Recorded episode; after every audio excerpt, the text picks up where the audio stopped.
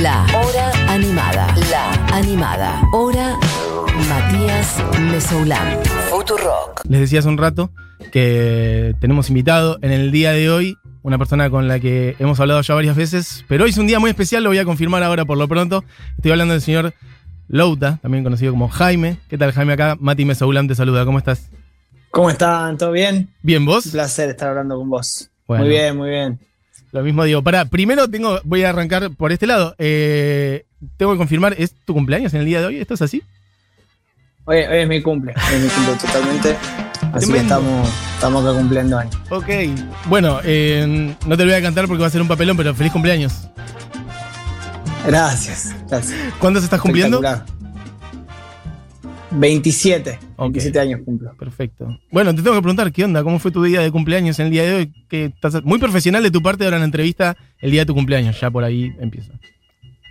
Entrevista el día de mi cumple especial. Estar No, dando no notas muy, no, digo, muy profesional de tu parte, estar dando, o sea, estar dedicándote al laburo, dar notas es parte del laburo durante el día de tu Que la cumpleaños. gente no que- labura en su cumple. Mucha gente Sí, no sí. tanto, medio que si puedes elegir, no, y qué sé yo, dar una nota en el día de tu cumple.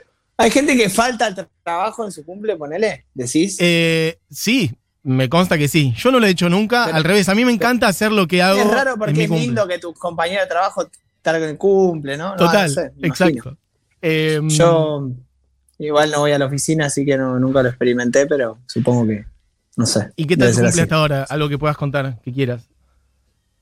¿Cómo? ¿Qué tal tu cumple hasta ahora? Digo, no sé, lo que quieras chusmear. La mañana, te No, me bien. algo. Ayer, ayer brindé a la noche, contento.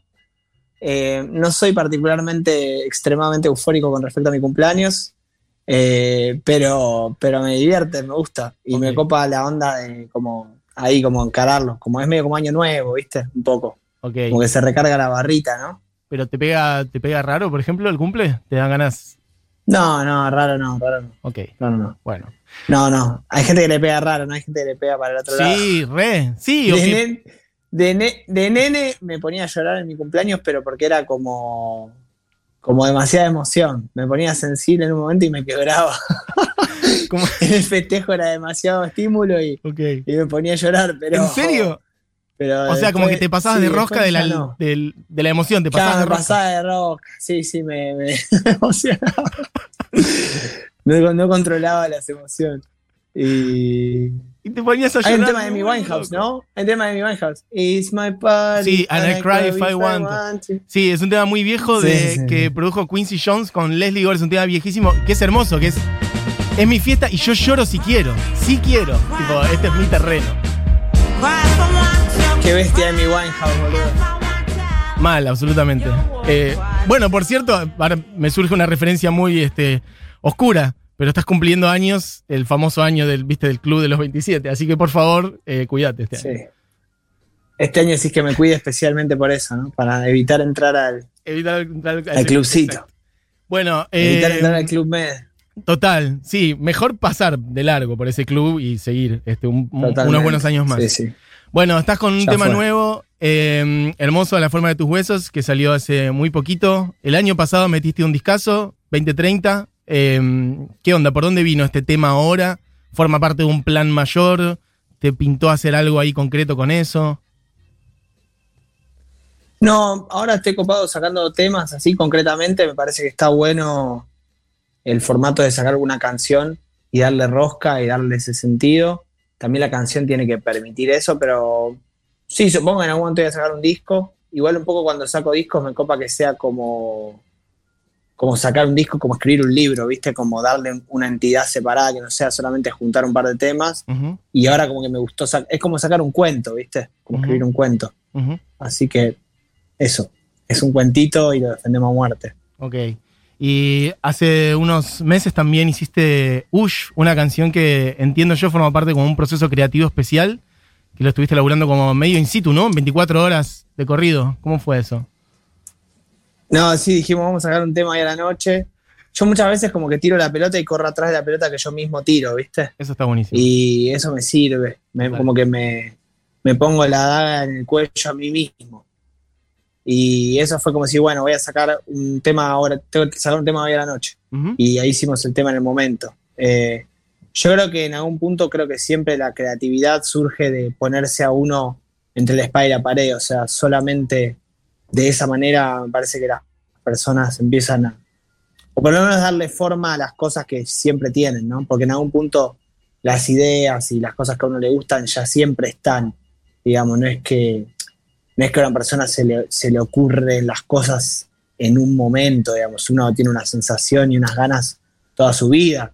El tema es cómo generar la condición para que esa, esas ganas y esa aspiración, todo, tome la mejor forma posible. Entonces me parece que a veces es más el trabajo, más que entender qué es lo que uno quiere hacer. Me parece que eso uno ya lo sabe, ¿viste? Como confiar en eso Mm. y solamente preocuparse por generar las condiciones necesarias para que eso pueda surgir.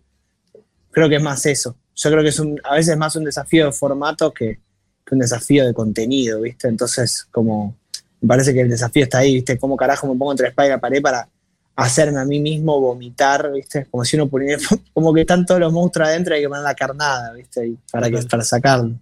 Me acuerdo de estar hablando con vos, creo que fue junio del año pasado, o sea, más o menos redondeando un año atrás, y hablábamos de tu último disco y de... Justamente, me acuerdo, tengo un recuerdo muy fresco de esa entrevista de vos hablando del nivel de autoexigencia para conseguir que ese disco sea lo que vos realmente querías que fuera. Me acuerdo que vos decías como que era la primera vez, eh, siendo también tu tercer disco, que sentías que lo habías conseguido, como que era, era realmente estabas como orgulloso de haber llevado más allá, como haber empujado los límites hay algo muy presente en eso en vos, ¿no? Como empujar tus propios límites, llevarte un desafío. Recién decías esto de ponerte contra la espada y la pared. Este, ¿Cómo haces para encontrar eso? ¿Cómo haces para encontrar dónde te tenés que presionar? ¿Vos vas, vas viendo por dónde querés mejorar, digamos, qué cosas querés incorporar? ¿Cómo haces para encontrar esa espada y esa pared? Va cambiando, ¿no? Sí, sí, o sea, yo creo que la, o sea, es como una lucha contra la inercia, digamos. O sea, uno tiene que, o sea, para mover algo, o sea, naturalmente las cosas se van quedando quietas Mm. o, o no. No es que naturalmente, o sea, entonces me parece que es una batalla todo el tiempo en, en cómo hacer girar un engranaje, nada más. O por lo menos así lo siento yo, digamos, no es que naturalmente todo se mueve en dirección a lo que... No, o sea, uno tiene que... Después sí, cuando uno mueve algo, el movimiento tiene a favor que genera más movimiento. Entonces, eh, eso está buenísimo porque también te, te van pasando cosas que no necesariamente son las que vos planificaste. Pero ese es el premio de, de- de haber tirado el primer tiro, digamos. Total. Eh, pero no, eso, simplemente es una lucha contra. Después todo lo demás son, son como excusas para, para generar esa condición, ¿viste? ¿Pero eso, eso es algo que sale de adentro tuyo o escuchás mucho lo que te dicen de afuera? ¿Cómo haces para darte cuenta cuando los engranajes empiezan a, a quedar quietos o empiezan a funcionar automáticamente? Esto que vos recién decías. ¿Es algo que vos sentís o, o estás atento a qué te marcan de afuera o qué te dicen de afuera? No sé, tus amigos. No, sí, es, como más concreto, tipo, che, vamos a hacer un disco, dale, vamos a hacer un disco, dale, dale, dale, vamos, vamos, vamos, pum, y hay que hacer el disco y. y- o, hay que, o vamos a hacer esto otro. Eh, sí. Sí, no sé, escucho bastante lo que dicen mis amigos, sí. Por ahí no se dan cuenta ellos, pero yo escucho bastante, sí. Ok. Y mm, a tu familia, por ejemplo, esto no lo hemos eh, charlado hasta ahora en- acá en la radio y es algo que, que me interesa charlar porque tenés una familia muy particular que me imagino que te ha influido mm, súper para bien, pero a veces esas cosas son medio un arma de Sí. doble filo, ¿no? Tu viejo, uno de los fundadores de Organización Negra, de La Guarda, tu vieja, eh, Ana Frankel, el Descueve, eh, tremenda compañía de, de- de- de baile y de teatro también. Vos tuviste, me interesa un poco eso, contá un poco cómo fue lo que sacaste de ahí, eso te sirvió a favor, cómo fue un poco tu infancia en ese mundo de, una familia muy ligada al arte. Sí, yo no, ahora hoy en día, o sea, mi infancia, un golazo porque me tocó estar ahí en el medio del, del bardo, digamos, o sea, lo cual por osmosis me hizo aprender un montón de cosas, Mm. creo yo, ¿no? Eh, o sea, desde chiquito estuve en una sala de teatro desde muy chico y, y mamé cosas, aunque no quiera, ¿viste? Las conversaciones que en, en- en la cocina de mi casa estaban armando el guion de las obras y después iba, salí de colegio y tenía que encontrar a mi hijo y estaban en el galpón ensayando y, y me pasaba me pasaba eso así como todo el tiempo, ¿viste? Em, pero, pero después con mi familia, ahora hoy en día hablo todo el tiempo. Ok. Hablo em, y, me apoyo en ellos todo el tiempo, todo el tiempo. Así que eso, eso me copa. Y mm, no sé, sí, sin filtro, o sea, hablo bastante. ¿Tenés Sí, sí, devoluciones de es ellos? que Hablo un montón. ¿Tenés devoluciones de ellos así como en plan profesional sobre lo que vos haces, por ejemplo? Porque justamente también lo que vos desarrollás desde la música es bastante, bueno, no es solamente música, es muy escénico también, es coreográfico, es como... Hay muchos elementos de, de distintas disciplinas cruzadas. Me interesa saber eso, por ejemplo, si te marcan cosas tus viejos o vos le decís, no, hasta acá, todo bien, sos mi vieja, sos mi viejo, pero, pero esto déjamelo a mí y no, no, no me marquen cosas, por ejemplo. Em, no, sí, yo hablo con ellos, hablo con ellos todo el tiempo y, y, y me marcan cosas, pero como desde un lugar súper natural, ¿viste? Como, como de hablar naturalmente de, de todo, como lo que va pasando y, y como desde un lugar copado, como de, de comentar, ¿viste? Como ir comentando lo que va pasando, che, esto me gustó más, esto me gustó menos. Eh, de esa manera, no sé, como copada, ¿viste? De, Bien. de que está bueno de, de como comentarse entre todos.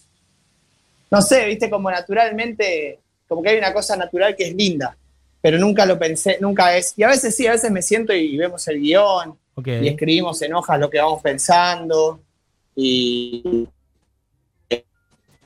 Sí, Te pierdo, te pierdo. Jaime, creo que te cambiaste de lugar y se nos está complicando lo que es internet. A ver ahí. Creo que te fuiste a un balcón, ¿no? ¿Ahí, ahí me escuchas bien? Ahí te escucho mejor. Sí, creo que internet estamos mejor adentro que, que en el balcón. Buenísimo. Lamento si querías ir a tomar aire, pero se nos complica. No, no, no, estoy perfecto. Che, y en tu vida en sí, con toda esa data que tenés en la cabeza o que tuviste de, de eso, de mamar mucho, mucho arte escénico en tu infancia, ¿en qué momento empezó a, a ir hacia la música en tu vida? ¿Cómo lo No, lo que me pasó en un momento, en lo que me pasó en un momento fue en, en 2016. Yo hacía, a mí me gustaba la literatura, me gustaban las canciones, me gustaba el teatro, me gustaba todo. Y en un momento sentí la necesidad de darle como un nombre a todo eso, como ponerle un, un nombre específico. Ujú, decir, che, vamos a ponerlo como en un lugar como que la gente lo pueda consumir, ¿viste?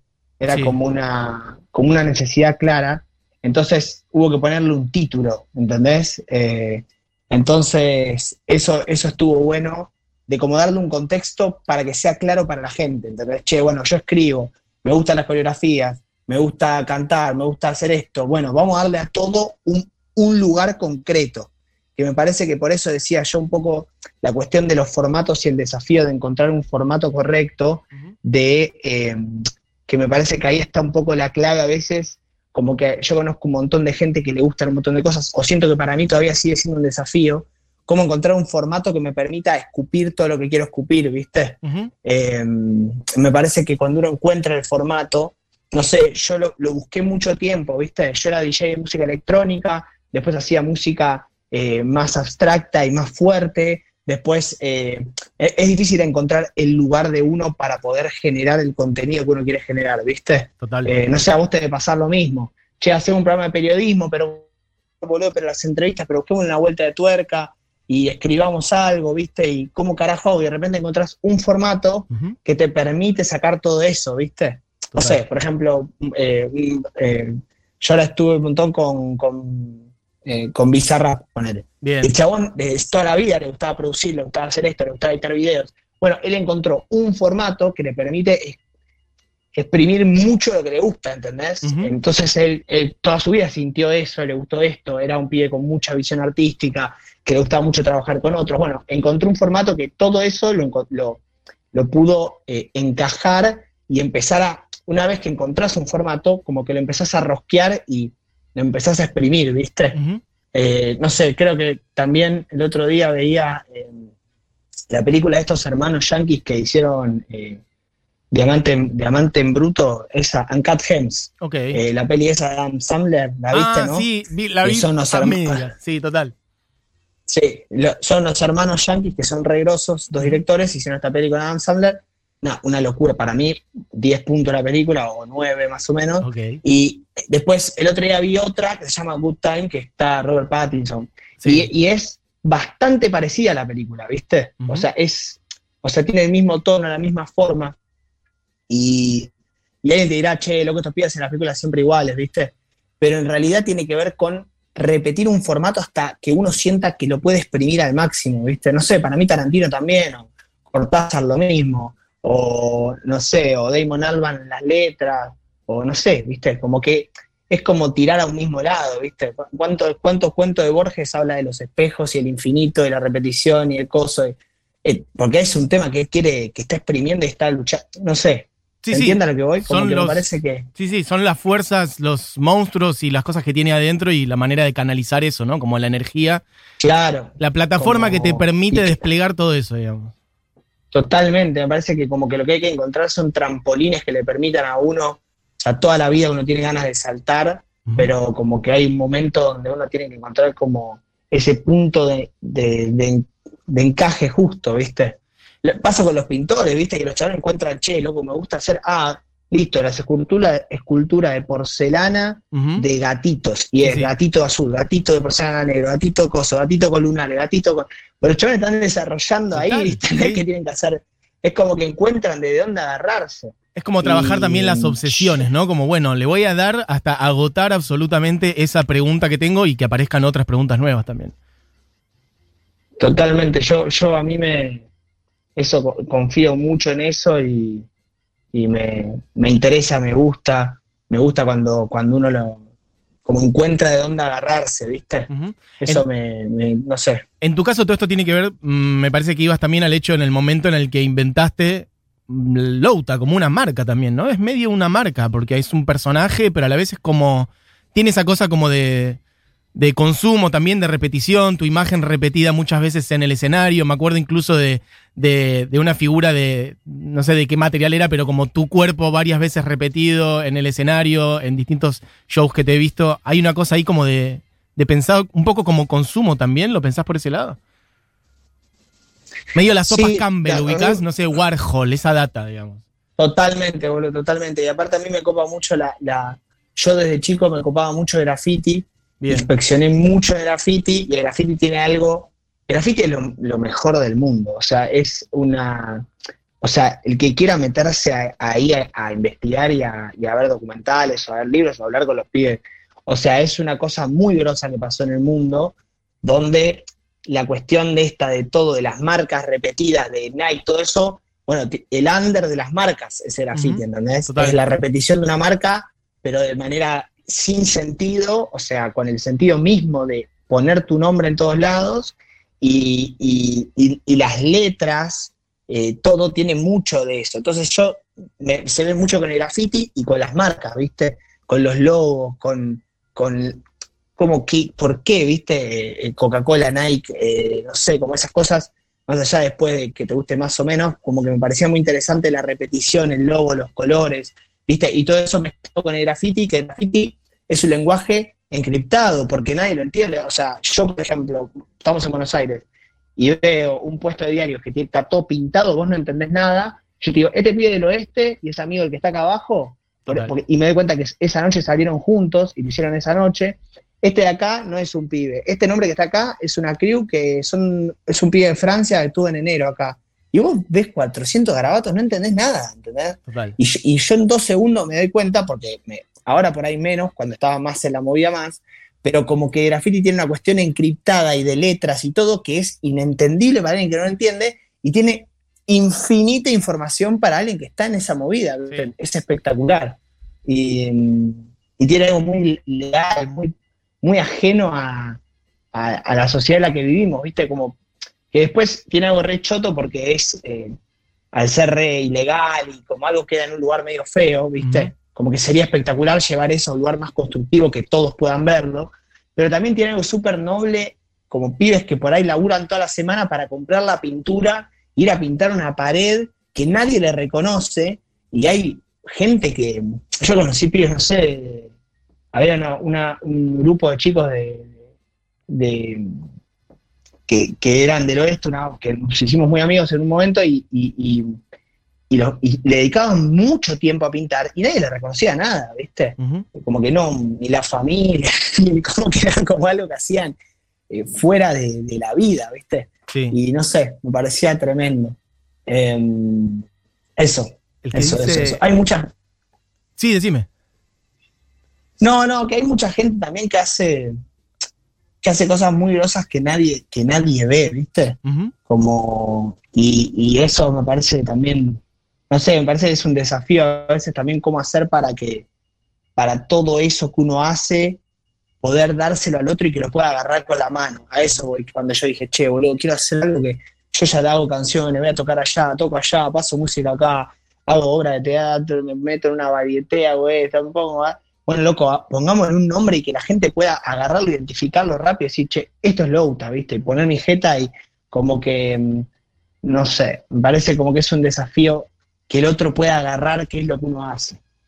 Mira, eh, igual estoy diciendo así como... No, no, yo creo que está súper bien lo que estás diciendo y está... Mm, estás tirando data como de comunicación que está muy bien pensada, efectivamente. El que está diciendo todo esto es Jaime, también conocido como Louta, Jaime James.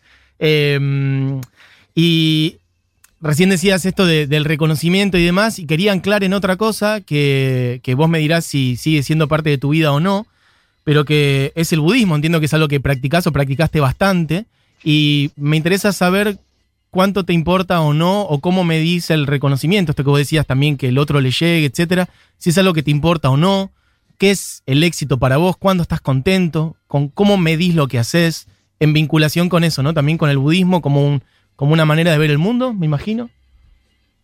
Sí. El budismo, ¿cuán importante es para mí? 100. Del 1 al 100, 100. O sea, es lo que, es lo que me permitió, digamos, poder eh, desarrollarme como artista, como persona, eh, lo que me permite hoy, eh, o lo que me permite y, lo, y, en lo que yo me apoyo y, donde me baso para, para encarar todo. Yo practico el budismo de la, de la Soka Gakkai, que, que es repetir un mantra que es Namyo Horenge Kyo y está espectacular, se lo recomiendo. Después búsquenlo. Perdón, ¿cuál es el mantra? ¿Lo podés? ¿Cuál es el mantra? El mantra es Nam, Namyo Horenge Kyo. ¿Y qué significa? se repite, ¿viste? Y eh, Namyo Horenge Kyo es como es como una es como la fuerza vital del universo, ¿viste? O sea, lo que habla el budismo es que, que todos los seres humanos tienen un potencial inherente eh, como ser humano tal cual, digamos. O sea, que el, potencial, que el coraje, la valentía, la sabiduría, no es algo que se adquiere algunas personas, sino que es inherente al ser humano. O sea, que el ser humano ya lo, lo tiene por naturaleza, entonces lo hace surgir. La práctica del budismo lo que hace es como una, como, una como una extracción de un pozo de petróleo, digamos, saca algo que ya está abajo de la tierra, pero que lo hace manifestarse en la vida de uno, en la vida cotidiana. O sea, el budismo es para, para para que uno pueda ser feliz, solucionar los problemas que tiene. No es una práctica abstracta, meditativa en la montaña. Es una cuestión concreta en la sociedad para uno transformar su vida y para transformar la sociedad en la que vivimos. ¿no? A veces el budismo queda como una cosa, una visión para mí eh, equivocada de lo que Más es individual. meditar, eh, para estar tranqui en la montaña y para reflejarla. Y en realidad el budismo, o sea, uno lo puede usar para lo que quiera, pero esencialmente el budismo es una, es una filosofía de transformación de la sociedad a través de la transformación individual. Sí, o sea, el budismo habla de la importancia de transformar el individuo, pero con la convicción de que transformando el individuo la sociedad se transforma, no es que es una cuestión separada, ¿entendés? Totalmente. Eh, pero, pero es espectacular, obviamente, cómo no, si, si, si las guerras surgen del cerebro de la persona, dónde la vamos, o sea, la primera batalla es ahí, ¿no? O sea, después el misil es la, es la, consecuencia física de la idea de una persona, o sea, es así. O sea, la, batalla está ahí, en el corazón. Eh, y esto forma parte de tu vida cotidiana. O sea, yo practico, hoy a la mañana practiqué budismo y después le metí a, la nota acá en Futuro. Okay. Eh, pero es la, así la, la, encaro y, lo recontra recomiendo. a mí me cambió mucho todo. y ¿Cuándo llegaste al budismo? Contame eso. ¿Por qué sentís que te cambió? ¿Cuándo llegaste? Mi vieja, mi vieja practica de siempre y yo a los 20 me estaba medio deprimido. Y dije, che, mamá, ¿no te parece que yo practique también? Y, mi vieja recontenta, supongo que disimuló un poco para que el entusiasmo no me, no me espante. Sí. y, y mm, no, y le empecé a meter y me, funcionó concretamente, o sea, no es que, o sea, como cuando tenés sed, tomás agua, dejás de tener sed, yo estaba pasando ya como el orto, empecé a practicar budismo y la empecé a dar vuelta, pero muy concretamente, ¿no? O sea, yo soy bastante escéptico, ¿viste? No, no es que soy tan, tan místico, digamos. Eh, y, y, me, y el budismo, o sea, quieras o no, empezó a funcionar, ¿viste? Como que no había mucha vuelta. Me empecé a sentir mejor, me dieron ganas de hacer cosas, me tenía fuerza vital, hablaba con alguien y escuchaba lo que decía, y decía, uh, qué groso, puedo hablar de vuelta con personas, ¿viste? Eh, me sentía mejor, me daban ganas, iba a hacer música y me salía algo mucho más amplio de lo que, lo que venía haciendo, que estaba reenroscado en mi mambo, ¿viste? Y de repente me copaba con, con tocar para, para, más gente y no sé qué, y che, y, y tenía la fuerza para armar equipo y armar estructuras y escenografías, no sé, me cambió, ¿viste? Me sacó de mi, de mi cerebro y me, puso en, la vida de vuelta. Hermoso, eh, maravilloso. sí, espectacular.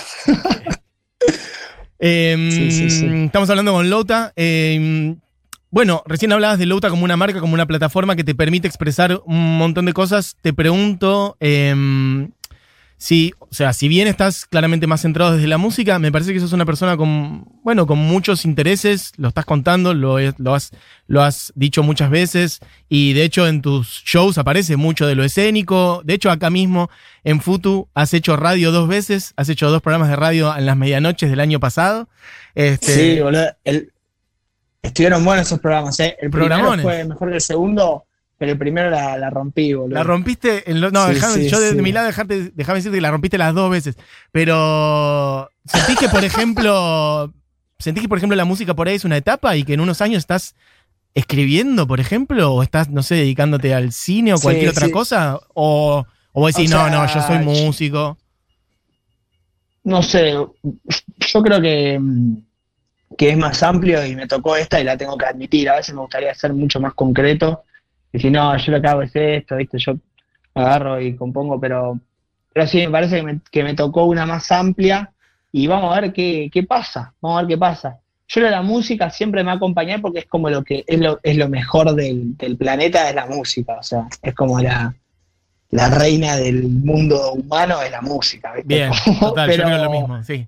Pero, pero, pero bueno, Después yo creo que sí, que, me tocó una más amplia, o sea, es así, quiero o no, siempre termina pintando esa, entonces, eh, pero bueno, creo, creo que la música siempre, o sea, es, lo más lindo que hay, ¿viste? Es como lo más, hermoso del mundo, eh, es como muy, no sé, como lo mejor, ¿viste? Pero, pero también combinado con un montón de cosas y no sé, a mí claramente mi, mi experiencia es más amplia y y no sé, no sé, lo que vaya pintando para mí está, o sea, yo tengo mucha, por un lado como, o, apunto a tener como mucha convicción y al mismo tiempo flexibilidad para, poder ver lo que pasa, lo que, lo que se presenta, como que es una combinación de las dos cosas, ¿viste? No es como una eh, obstinación, ¿viste? Como es una, una convicción de, de, lo que hay en el corazón y para dónde quiero ir, pero no necesariamente como una cuestión obsesiva, ¿viste? Sino como de... Porque en realidad a mí me pasó también que, me, que creo que siempre me, viene mejor cuando me conecto más con lo que quiero generar que con lo que si me pongo como obsesionado con, una cuestión en sí misma, ¿viste? Eh, como digo, che, quiero generar algo fuerte, vital, que genere caliente, que, que genere movida, no sé qué, y se me empiezan a ocurrir ideas. Ahora cuando digo, no, yo quiero hacer esto, esto y esto, y esto así, esto así, como que se me queda más rígido, ¿viste? ¿Y en general te eh, pones objetivos más chicos y más a corto plazo? ¿O vos ahora mismo, 22 de junio de 2021, decís, en 10 años quiero estar acá haciendo esto gigante, por ejemplo? ¿O, estás o sea, estás pensando más en el mes que viene o en 10 años?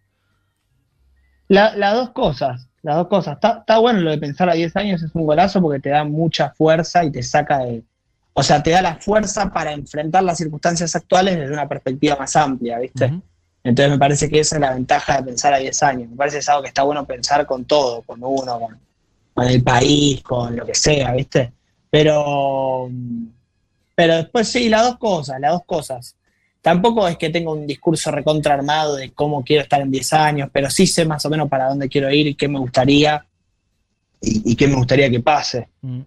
Pero, porque siempre que hablo con vos, eh, percibo como una persona como, como con mucha ambición en, el buen sentido, de, conseguir cosas. Por eso te, pregunto en ese sentido, como de si te fijas objetivos o, cómo vas armando tu camino.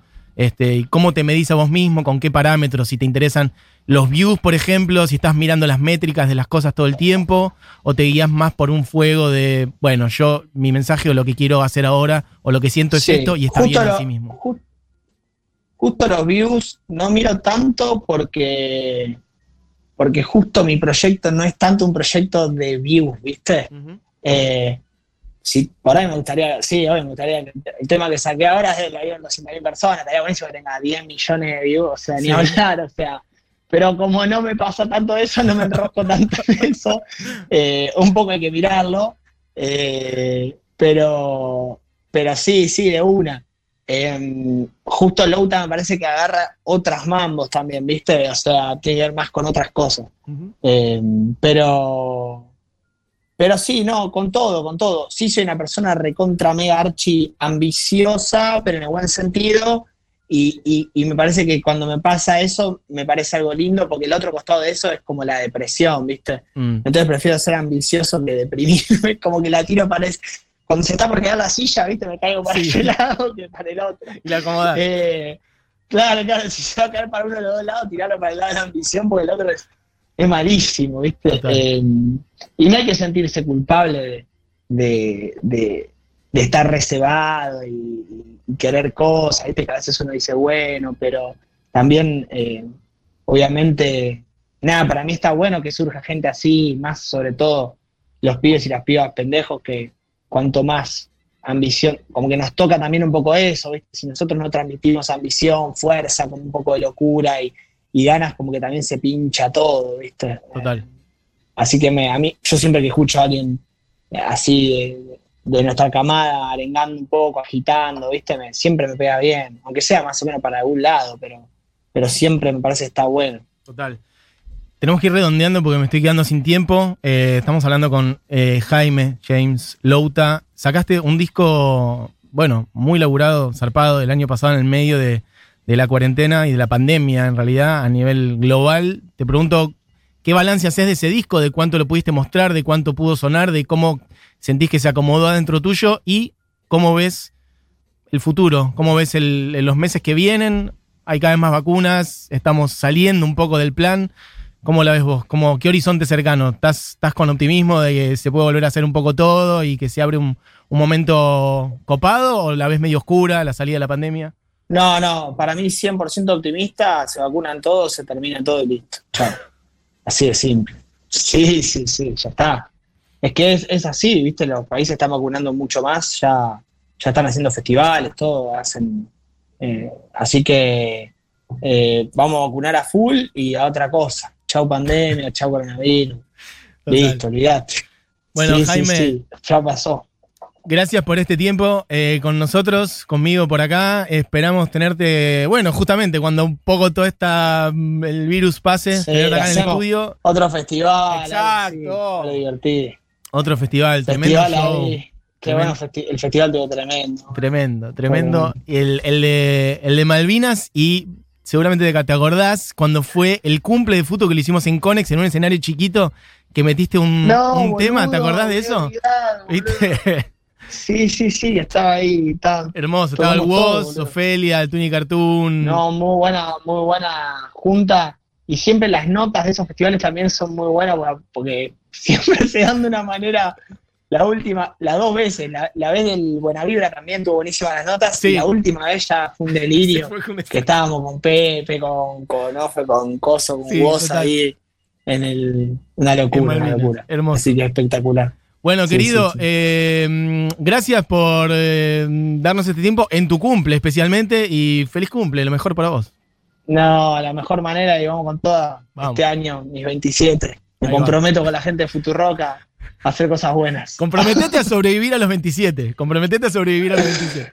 Dale, dale. Perfecto. Bueno, abrazo grande, Sí, querido. abrazo gigante ahí a todos también los que están ahí. Dale. Abrazo grande. Nos estamos Chao. viendo.